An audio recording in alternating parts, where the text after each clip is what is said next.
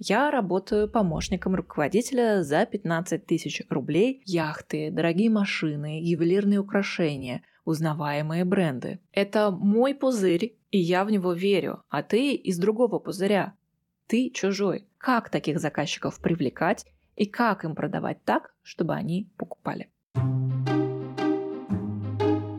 Привет! Это подкаст «Руки-крюки». Подкаст о том, что мешает экспертам в частной практике. У меня есть блог, и в нем я тоже делюсь своим опытом в консалтинге.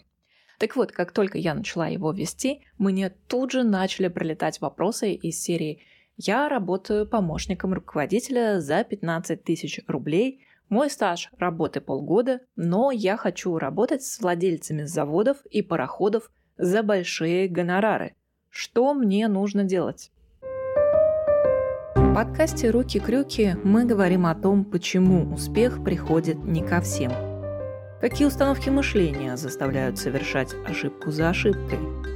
Каково это переживать первые неудачи и где найти смелость и уверенность, чтобы вообще начать собственное дело? А еще о том, сколько правды в представлении, что частная практика – это деньги в легкости и свободный график. Меня зовут Екатерина Васильцева. Я бизнес-консультант. Раньше я управляла юридической компанией и теперь делюсь с вами секретами профессионального консалтингового бизнеса. Мечта любого частного практика, да и вообще почти любого человека, признается он себе в этом или нет, это иметь большой доход. Ну, конечно, большой – это величина относительная, но, скажем так, мы стремимся иметь дело с теми, кого сопровождают атрибуты успешной жизни. Яхты, дорогие машины, ювелирные украшения, узнаваемые бренды. Эта установка часто подвергается изрядной критике, но на самом деле она очень прагматична и родом из инстинктов.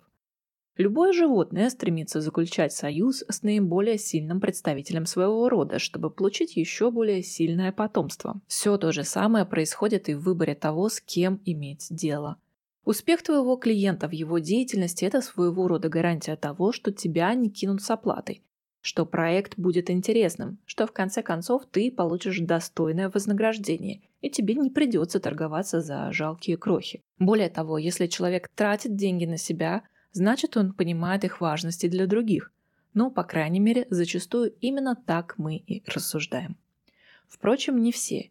Есть и другая категория людей, которые руководствуются принципом «с богатеев можно надоить побольше». Сколько раз я слышала вопросы, а иногда и утверждения, что с более обеспеченных клиентов можно брать за ту же работу больше. Ну и правда, а что им жалко, что ли? У них же денег кур не клюют.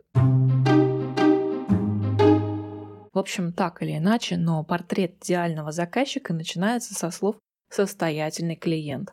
А самая большая загадка, на которой сотни, если не тысячи инфобизнесменов сделали свои состояния, заключается в том, как таких заказчиков привлекать и как им продавать так, чтобы они покупали. В ход идут и карты желаний, и энергетические воронки, и алгоритмы отработки возражений, но самое главное остается, как правило, за кадром – чтобы продавать богатым и дорого, нужно самому быть богатым. Я работала с клиентами разных уровней. Кто-то имел один магазин, кто-то десятки гипермаркетов. Но любой предприниматель, как и любой человек в принципе, живет в определенной экосистеме.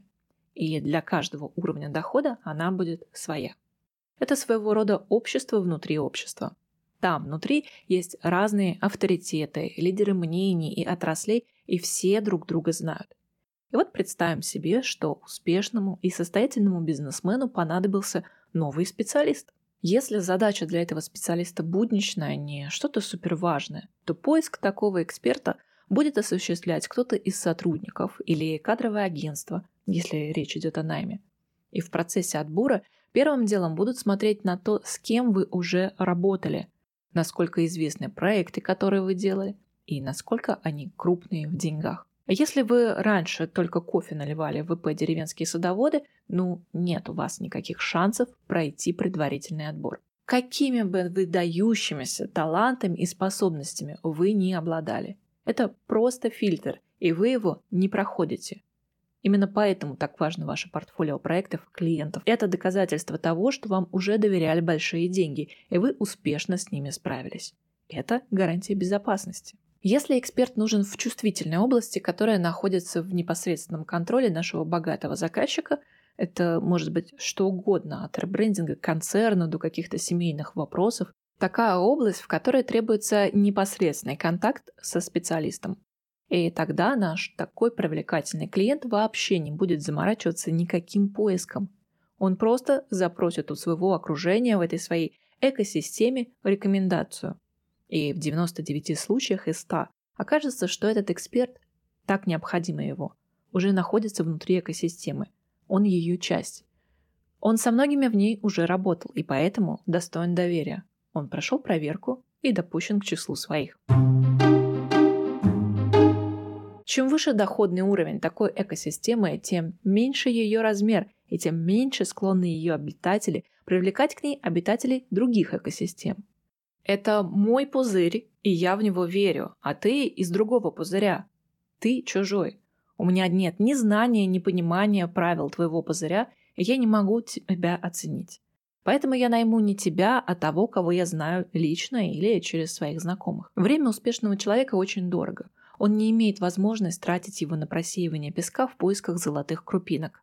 А самое главное, ему это и не нужно. У него есть это его экосистема, которая работает лучше любого поисковика. Подводя итог, богатые покупают богатых по простой причине. Они им доверяют так же, как и вы. Вряд ли вы доверите важный вопрос и тем более деньги специалисту, который явно не выглядит преуспевающим, носит стоптанные башмаки и сидит в офисе с облупляющейся штукатуркой.